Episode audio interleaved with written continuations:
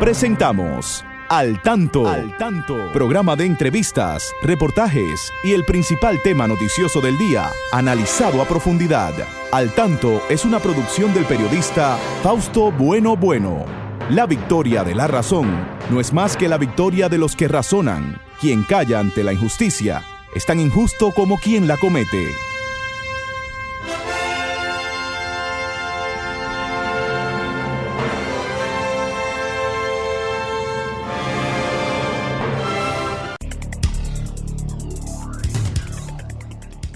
Muy buenas tardes, amigas, muy buenas tardes, amigos. Aquí estamos con ustedes, con su espacio al tanto, siempre llegando hasta sus hogares a esta hora para informarles sobre los acontecimientos más importantes de nuestro país y del mundo. Ustedes también son importantes para que siempre estén al tanto ahí y participen en este programa. Saludamos, como es costumbre, a nuestro equipo. Ahí está don Franklin Tiburcio en la coordinación técnica.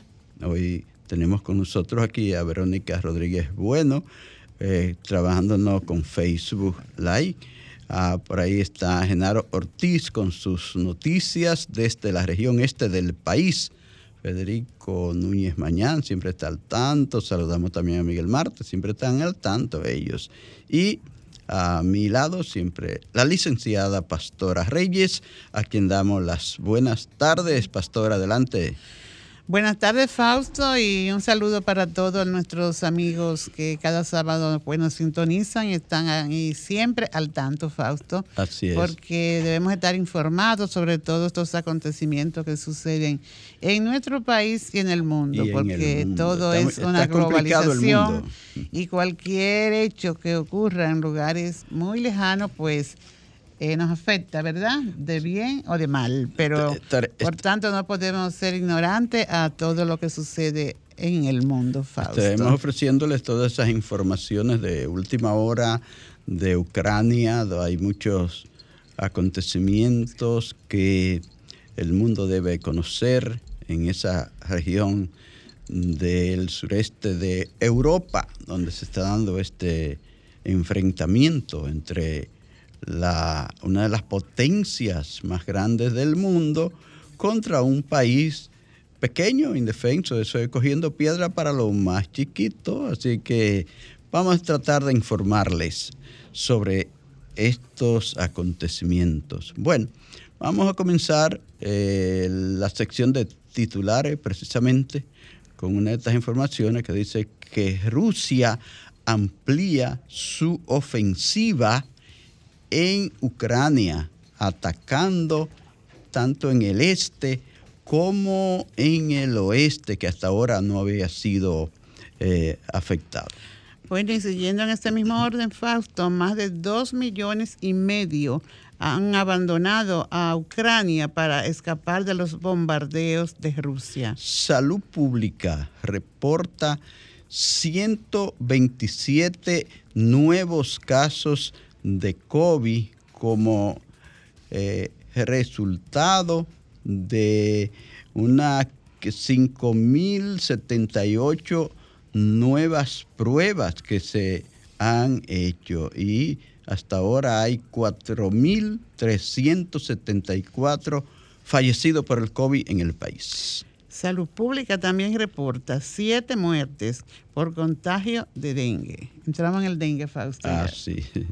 El COVID eh, mató más de 6 millones de personas en todo el mundo. Se mató, pero todavía no ha terminado. Vi que en China están eh, poniendo en cuarentena a una ciudad. Le están dejando salir una persona por familia cada dos días en esa ciudad, donde encontraron que ha vuelto un poco el COVID. Vam- Vamos a ver qué dicen, que si es alguna nueva fase de, de esta enfermedad.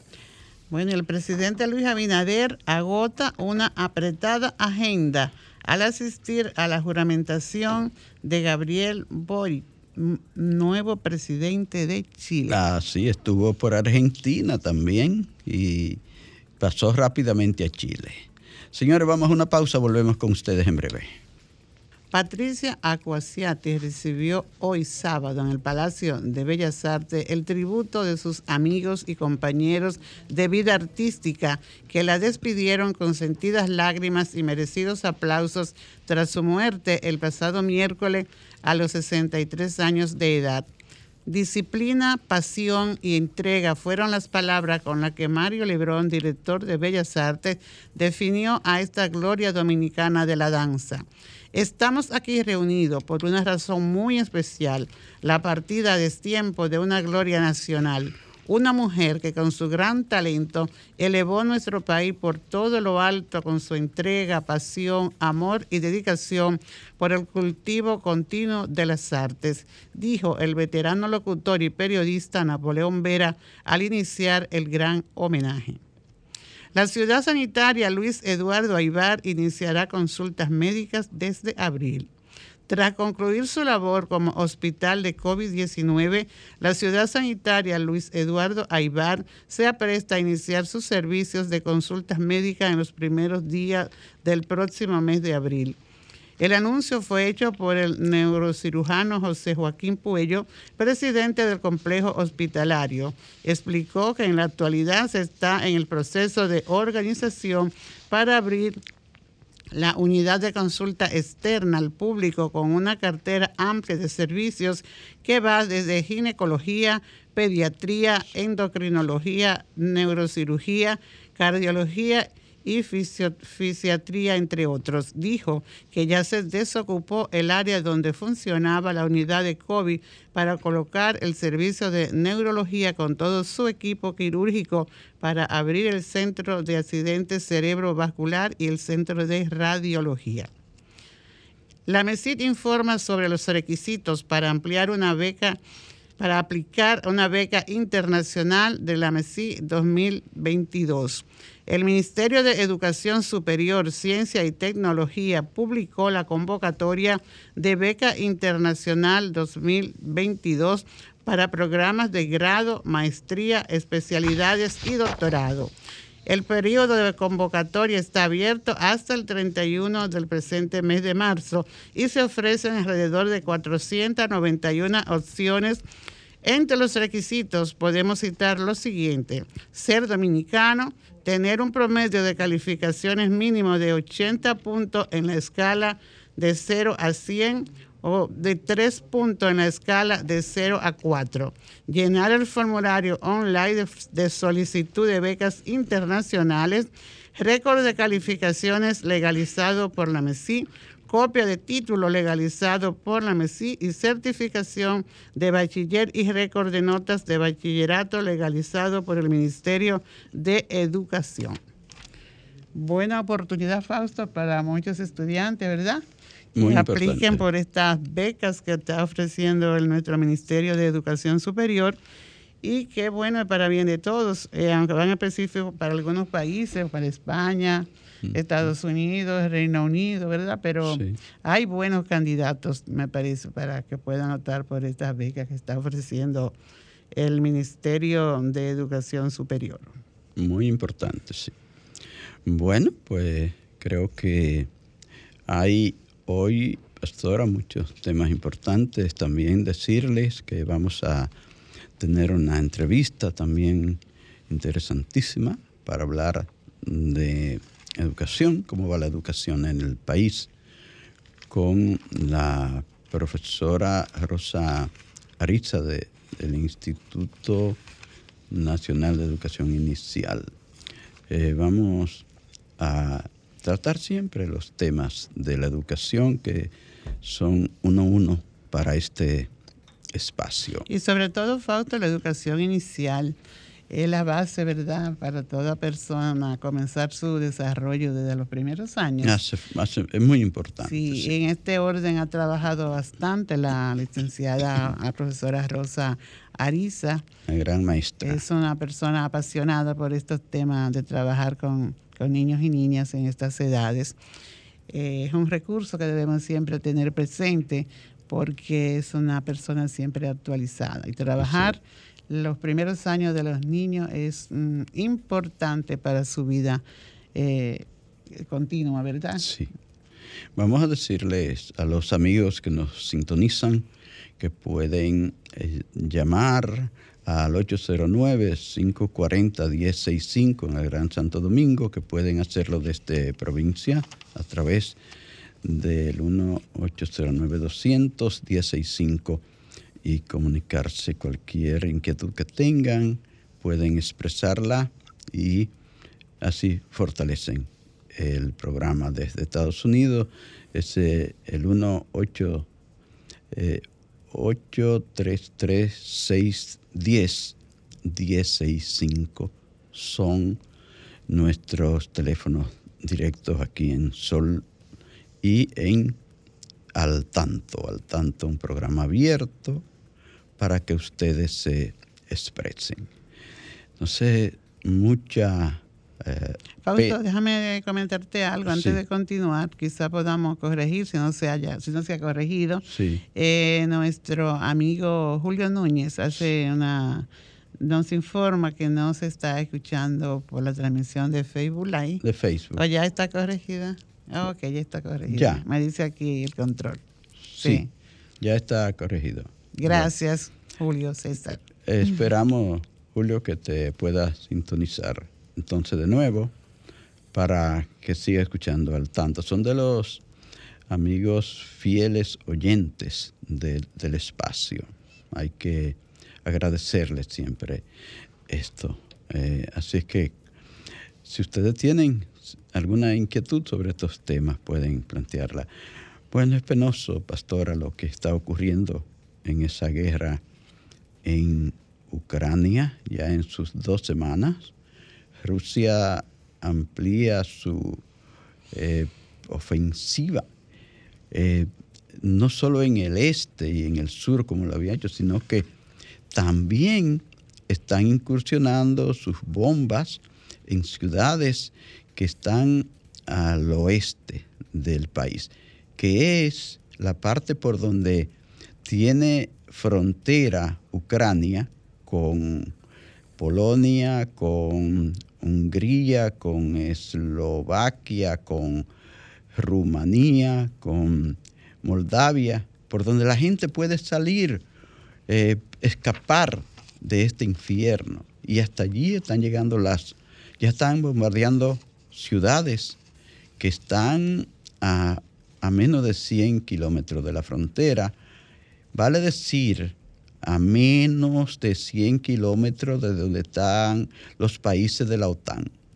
Entonces se ha luchado por no entrar en conflicto con la OTAN para que no vaya a producirse una conflagración mundial, que es lo que queremos evitar, que no salga de allí una guerra que se pueda ampliar al mundo que sería catastrófico, sería terrible una guerra que se convertiría en una guerra nuclear, porque ya saben que eh, ellos tienen tanto Putin como los presidentes de, los otros países que tienen sus armamentos nucleares, andan siempre con su maletín ahí, nada más tienen que apretar un botón. Ahí eh, ¿Ustedes se acuerdan del famoso maletín de, de, Trump? De Trump, ah, que, amenazaba al de, al de eh, eh, ¿cómo se llama? Corea del Norte cada vez que tenían sus líos. Entonces, señores, eso es que está a, punto de, de, oprimir un botón. Entonces, ¿saben los miles de cabezas nucleares, de ojivas nucleares que tiene. Rusia solo tiene 6.300 ojivas nucleares que la puede mandar a cualquier ciudad en cualquier momento. ¿Y cuánto tiene Estados Unidos? ¿Cuánto tiene, ¿Cuántas tiene eh, eh, Reino Unido? ¿Cuánto tiene India que está ahí mismo? ¿Cuánto tendrá Pakistán que son medio locos esa gente? ¿Verdad? Eh, Francia, bueno bueno, Fausto, ¿qué habrá hay que evitar eso. ¿Qué habrá más en el mundo? Si esas ojiva o hambre. Bueno, o niños muriendo de hambre. Claro, uno sabe que... O personas, millones de personas vulnerables que no tienen acceso a medicina, no tienen acceso a educación, el dinero, porque les falta recursos. El dinero que se gasta en armamentos militares en el mundo es... No se puede ni contar, no hay capacidad para contar todo ese dinero que gastan eh, esos grandes países para armarse hasta los dientes y prepararse para destruir al mundo. Con eso se están preparando para destruir al mundo. Si se da una situación de... Es, decir, no deben estar provocando a, esa, a que llegue esa situación. Bueno, ahorita vi una publicación que hacía BBC Mundo, es News Mundo, donde se denunciaba que Rusia estaba contratando a mercenarios, a mercenarios que eran personas de eh, delincuentes, gente con, antecedentes penales. un grupo grande de, mercenarios para que lo está mandando a, a, Ucrania. Entonces, caramba, tantas situaciones. O sea, va a aprovechar también para limpiar su país. Sí, vimos, vimos ya uno de los titulares que hay ya más de dos millones y medio de personas que han salido eh, con todas las vicisitudes del mundo para poder llegar, cruzar esa frontera, cualquiera de esas fronteras, sobre todo la gente está cruzando, la mayoría ha cruzado por eh, Polonia, porque Polonia es que les da más oportunidad para eh, llegar a otros países, eh, llegar a España, llegar a, a, Lituania, Estonia, Letonia, que han dicho que van a recibir a muchos eh, refugiados, y a España. A muchos solamente usan a Polonia de, de base de medio para llegar, para seguir, porque Polonia ya no puede con tanto, ha recibido eh, antes de la guerra ya ellos tenían refugiados. Eh, de las guerras anteriores, pues recuerden que Rusia también invadió a, Ucrania en el 2014 precisamente para arrancarle a Crimea, que es, un, es una de las, de las condiciones que está poniendo Putin, eh, el que supuestamente para si entran en un acuerdo de, para la guerra, de que eh, renuncie, eh, que renuncie Ucrania a Crimea, que le, que le dé la independencia a esas dos ciudades, eh, Donetsk y, y Lugansk, que son dos ciudades que se han declarado como repúblicas independientes y que Rusia lo está apoyando, precisamente. Y ve que hay una, ellos han tenido una lucha a muerte ahí por apoderarse de las ciudades de, que están en la costa ahí del Mar Negro, del Mar de Azov, porque le quieren eh, mm, obstaculizar a Ucrania la entrada de refuerzo de armamentos, de alimentos a través del Mar Negro. Además, ellos, para ellos es, es de vida o muerte.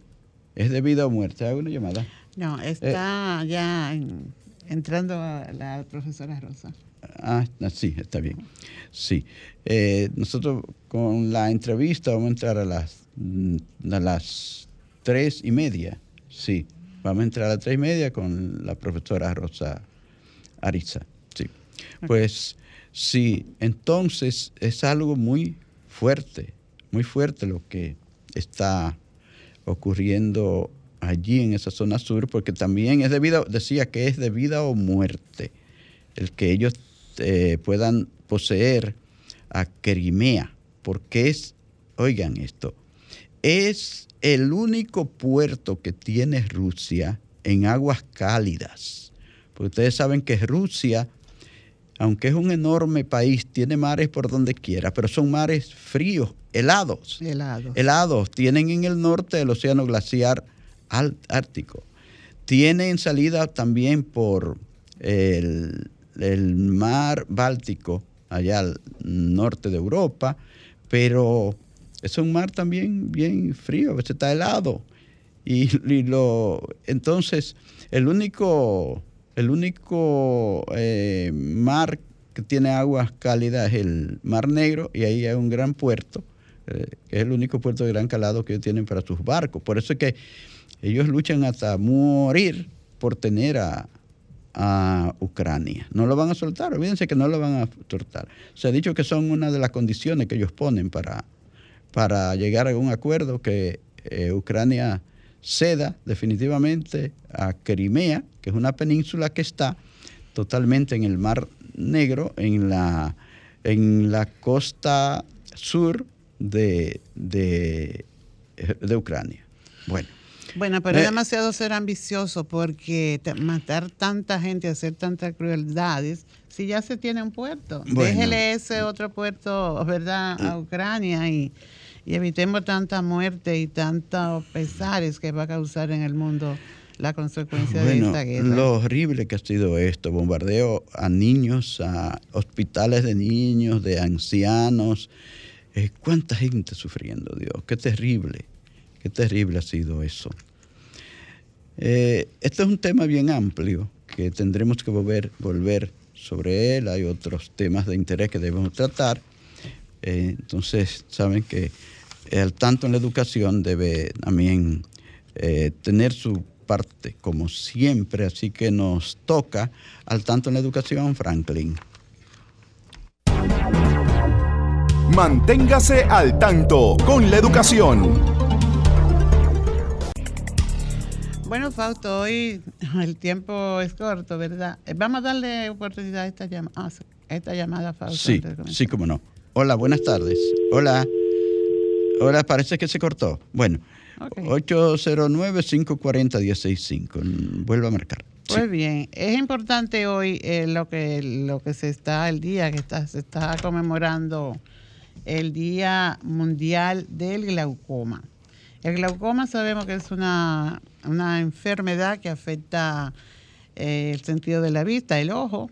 Entonces, pues realmente es difícil, ¿verdad?, tener una información rápida sobre si tenemos, si sufrimos de, glaucoma o no en nuestro sentido de la vista. Por eso es importante un chequeo anual de, nuestra, de nuestros ojos, porque se dice que es una enfermedad silente, porque a menos cuando ya está más avanzado es que se, se van sintiendo eh, los síntomas mayores eh, para darse cuenta que hay una enfermedad, un problema en nuestro órgano visual. Entonces, por eso se, los médicos y se exhorta a que regularmente cada año usted se haga una evaluación visual para determinar si su ojo está bueno o malo. Y es importante que esa evaluación pues sea profunda, lo que llamamos verdad ver el fondo del ojo, porque hay eh, eh, partes afectadas que no se ven así con un, con un simple examen de agudeza visual tiene que hacerse un fondo ocular para poder determinar cómo anda su órgano. Hoy se, se hace, en esta semana se, se, ha dedicado totalmente a la semana del glaucoma para hacer eh, diferentes actividades eh, eh, operativos de evaluación y determinar el tema del glaucoma. Se, hay, el tenerse realmente una persona eh, que tenga al lado, que tenga este tipo de, patología, cuando ya está en un nivel muy alto, pues facto causa mucha, mucha tristeza, yo te digo, porque hemos visto casos de niños que tienen, se le ha avanzado tanto y no han tenido la facilidad porque no tienen acceso a, la medicina, a los, al servicio médico que le ha subido tanto la presión en el ojo que ese ojo, pues, como decimos en el lenguaje común, se explota el ojo, se, se, se le talla ese ojo y eso, eso es triste. Por eso es importante acudir a los servicios de salud y hacerle ese chequeo desde los primeros años a los niños. Y esos chequeos tienen que enfatizarse más a partir de, los 40 años de edad, porque ahí es que comienza más ya la, el tema del desarrollo del glaucoma en muchas personas.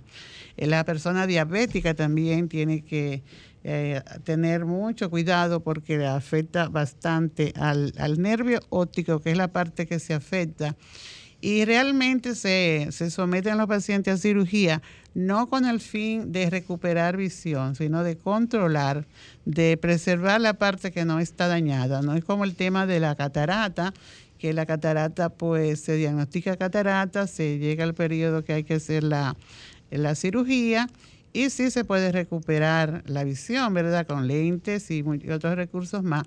En el tema de glaucoma, no, en el tema de glaucoma lo que se hace es que se controla, pero lo que se ha perdido ya se perdió porque ese nervio no se recupera. Esa parte que se afecta para dañar el, ojo no se recupera.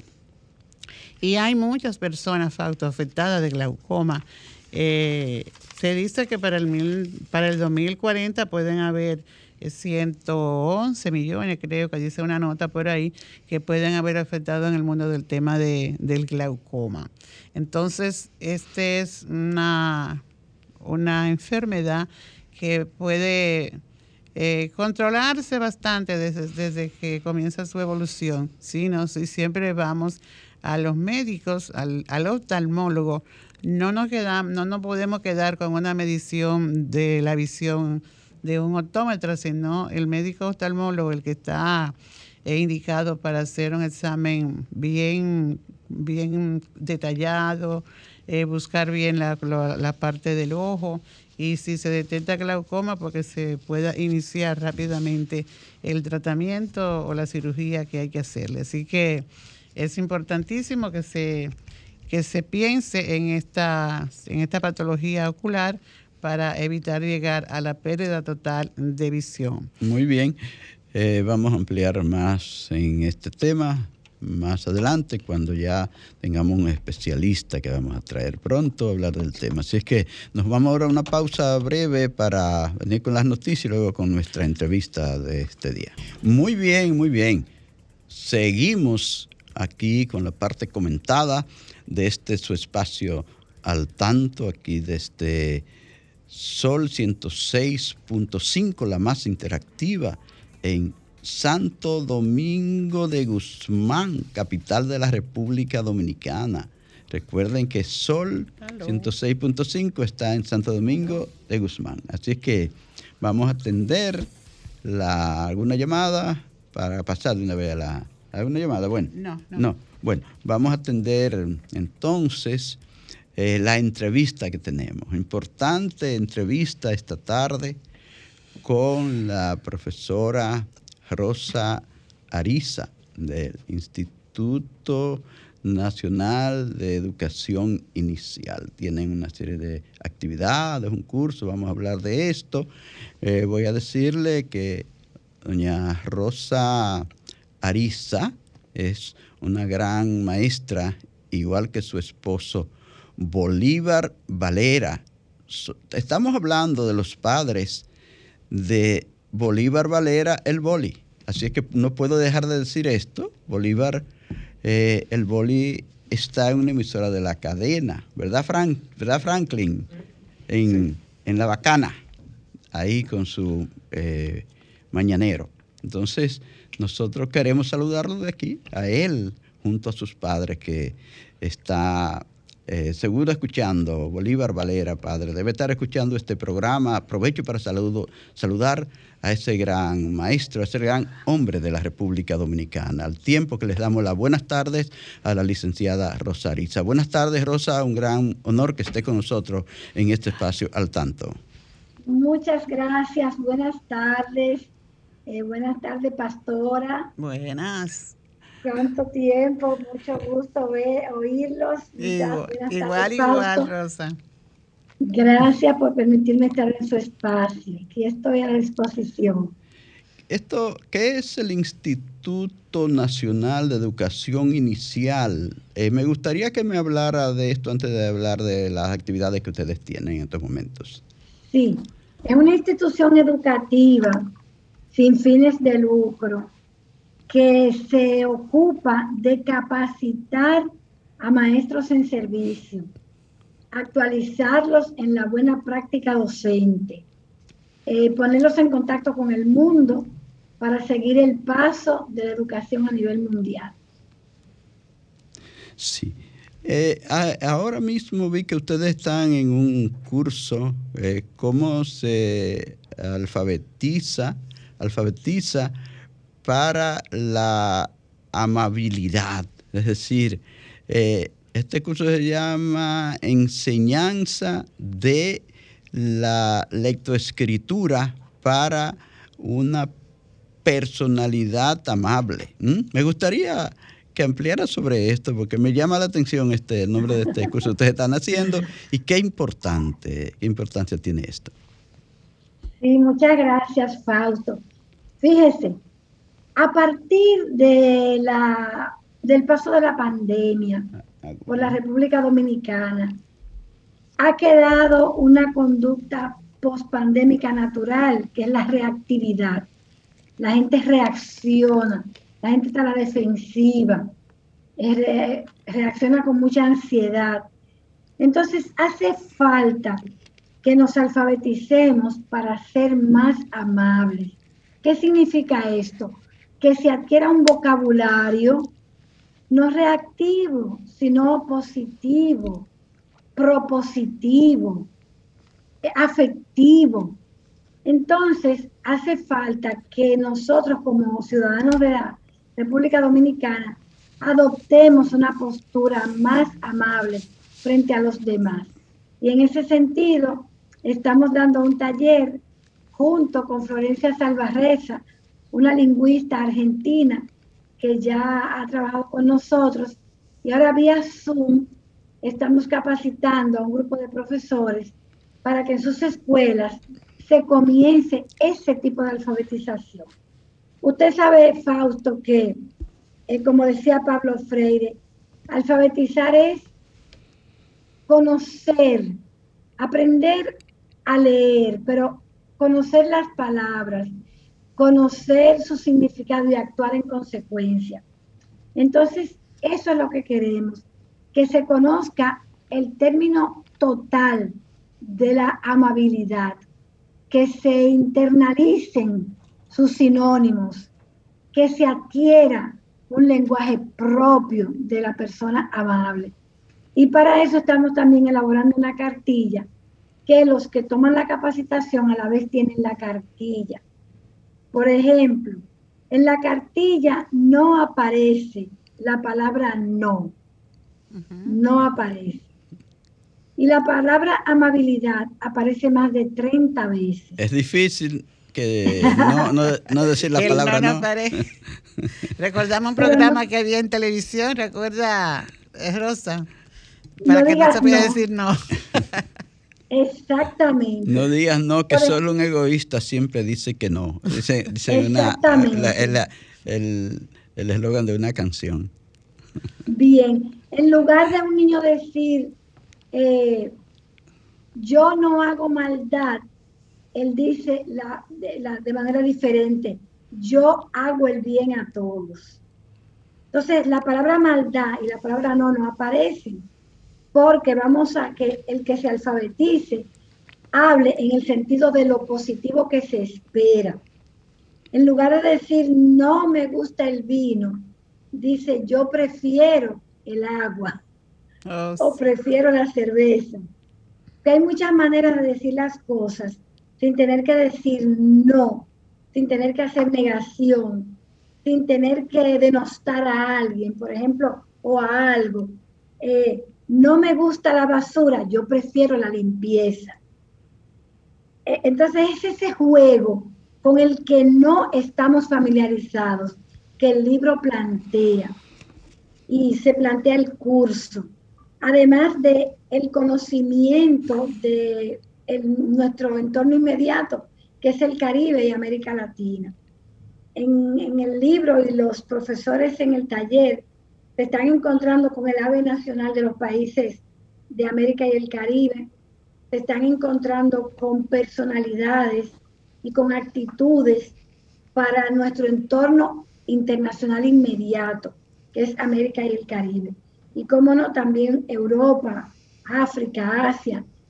Por ejemplo, aparecen flores que han venido del África, especias, y va la gente encontrándose con un vocabulario que le puede ayudar a desterrar o a, eliminar de su vocabulario esas palabras que nos inducen a la negatividad, a la reactividad, a la falta de afecto.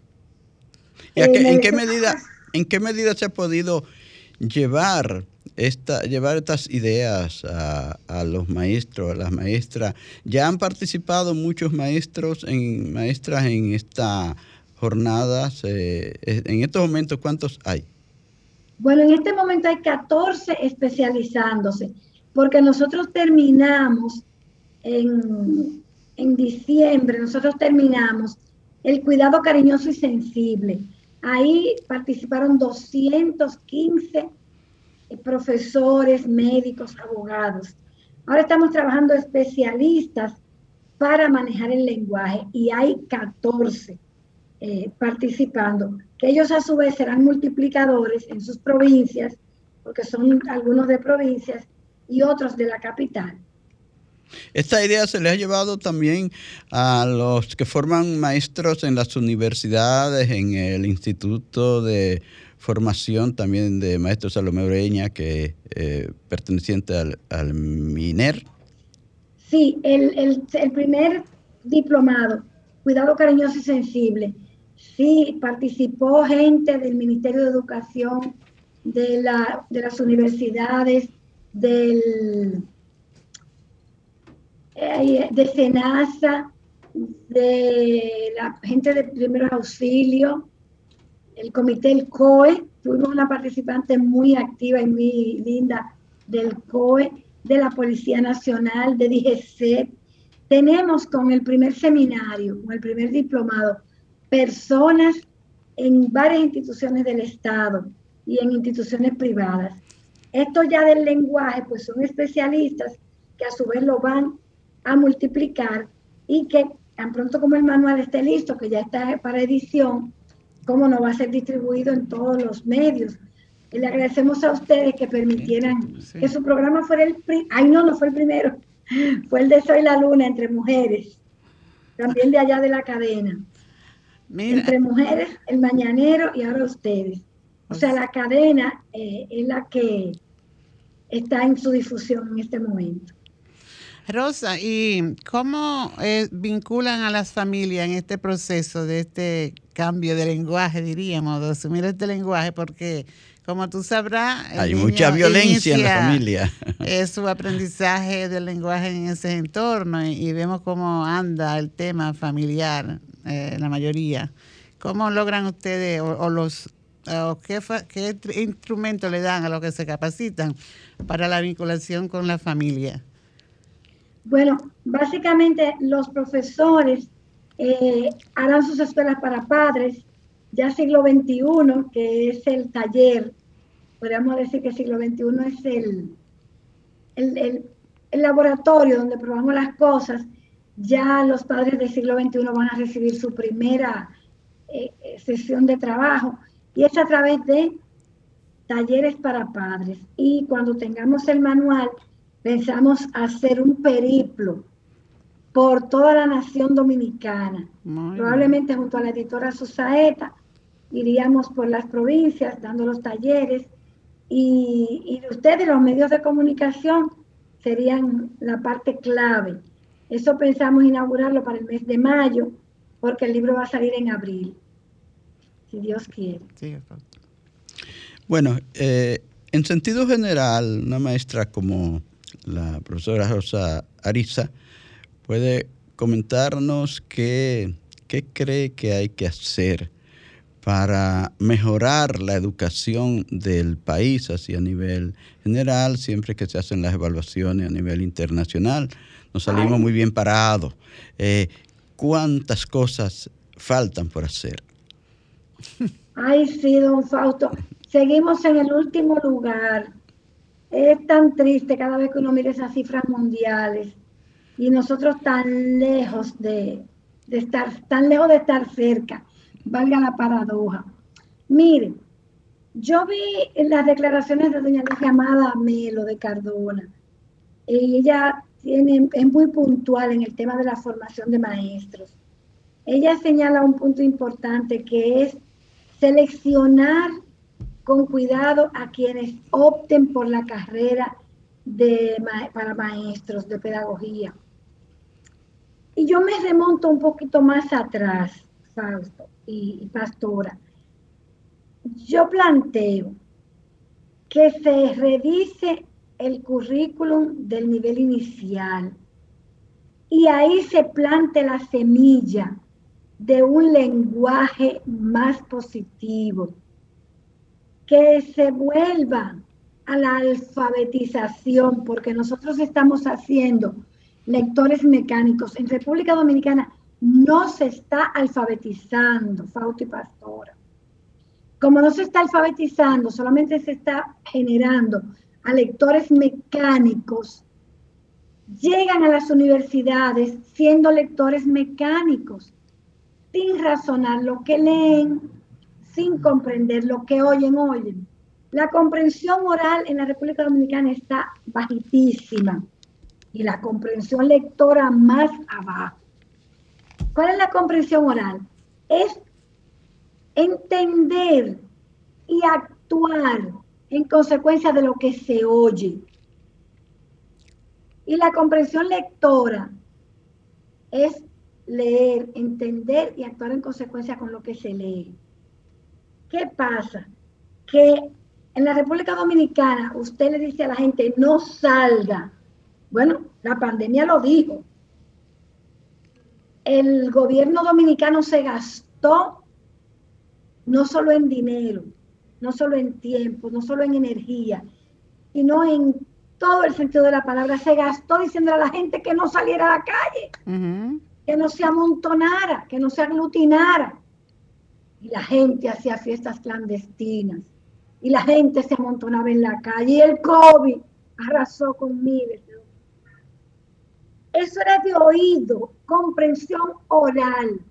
Mucha gente actuaba contrario a lo que el gobierno decía. Todo lo contrario, como desafiando. Todo lo contrario, pastora. Sí. Entonces, imagínate, es una campaña permanente por los medios de comunicación y aparecían grupos completos que en desobediencia. Imagínense en la escuela, la profesora da la clase un día, si no hay comprensión oral, esos estudiantes se fueron sin saber eso. Ahora le ponen la tarea escrita, para que la lean, pero no comprenden tampoco la lectura. Tampoco. Entonces, cuando doña Amada dice que se seleccione a los que van a elegir la carrera, ahí está en lo cierto. Sin embargo, de esa selección se va a quedar muy poca gente. Pero a ver que seleccionar a los que van a medicina, a los que van a derecho, a los que van a todo.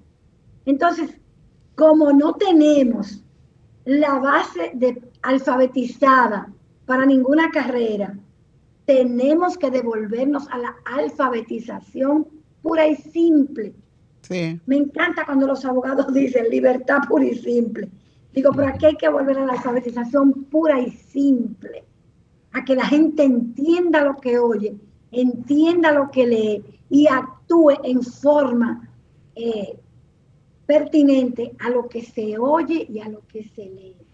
Claro, porque Entonces, hasta ahí yo creo que estamos para comenzar a subir en unos 10 años o 20 años del puesto mundial que ocupamos en calidad educativa. Si no alfabetizamos adecuadamente, las carreras van a seguir teniendo a mucha gente porque hay gente muy buena, por Dios, hay gente muy buena. Yo no te puedo decir un porcentaje ahora, pero hay gente muy buena pero para generalizar y alcanzar mejores puestos en calidad educativa, tenemos que devolvernos un poquito. Y para la alfabetización, para la amabilidad, comenzar a difundir. Cuento con ustedes y le agradezco que hoy comenzamos por aquí. Bueno, pues mm, nuestro agradecimiento a la profesora Rosa Ariza por acceder a venir a orientarnos sobre este importante tema. Eh, muchísimas gracias, Rosa, y espero que pronto podamos de nuevo estar en contacto para volver a hablar en el programa. Muchas gracias. Muchísimas gracias a ustedes, pastora, un abrazote Muchas gracias. Igual, a Bolívar también. Te queremos mucho. A Bolívar. está escuchando, está ah, sintonizando. Un gran saludo para, para, ese gran amigo. Bueno, vamos de una vez a las noticias que nos tiene Genaro Ortiz desde la Romana. Adelante, Franklin. Y, hasta aquí también, Genaro, llegamos con el programa al tanto porque ya está por dentro ahí listo para comenzar. No queremos despedirnos sin felicitar al cuerpo de bomberos de Santo Domingo que cumple sus 94 años. Así que nuestras felicitaciones para ese importante organismo que tantas, tantos servicios buenos rinde a, esta sociedad. Que no solo paga fuego, que da muchísimos, otros servicios más. Señores, muchas gracias por haber sintonizado al El próximo sábado a partir de las 3 de la tarde estaremos, Dios mediante, con ustedes. Muy buen fin de semana tengan todos y todas.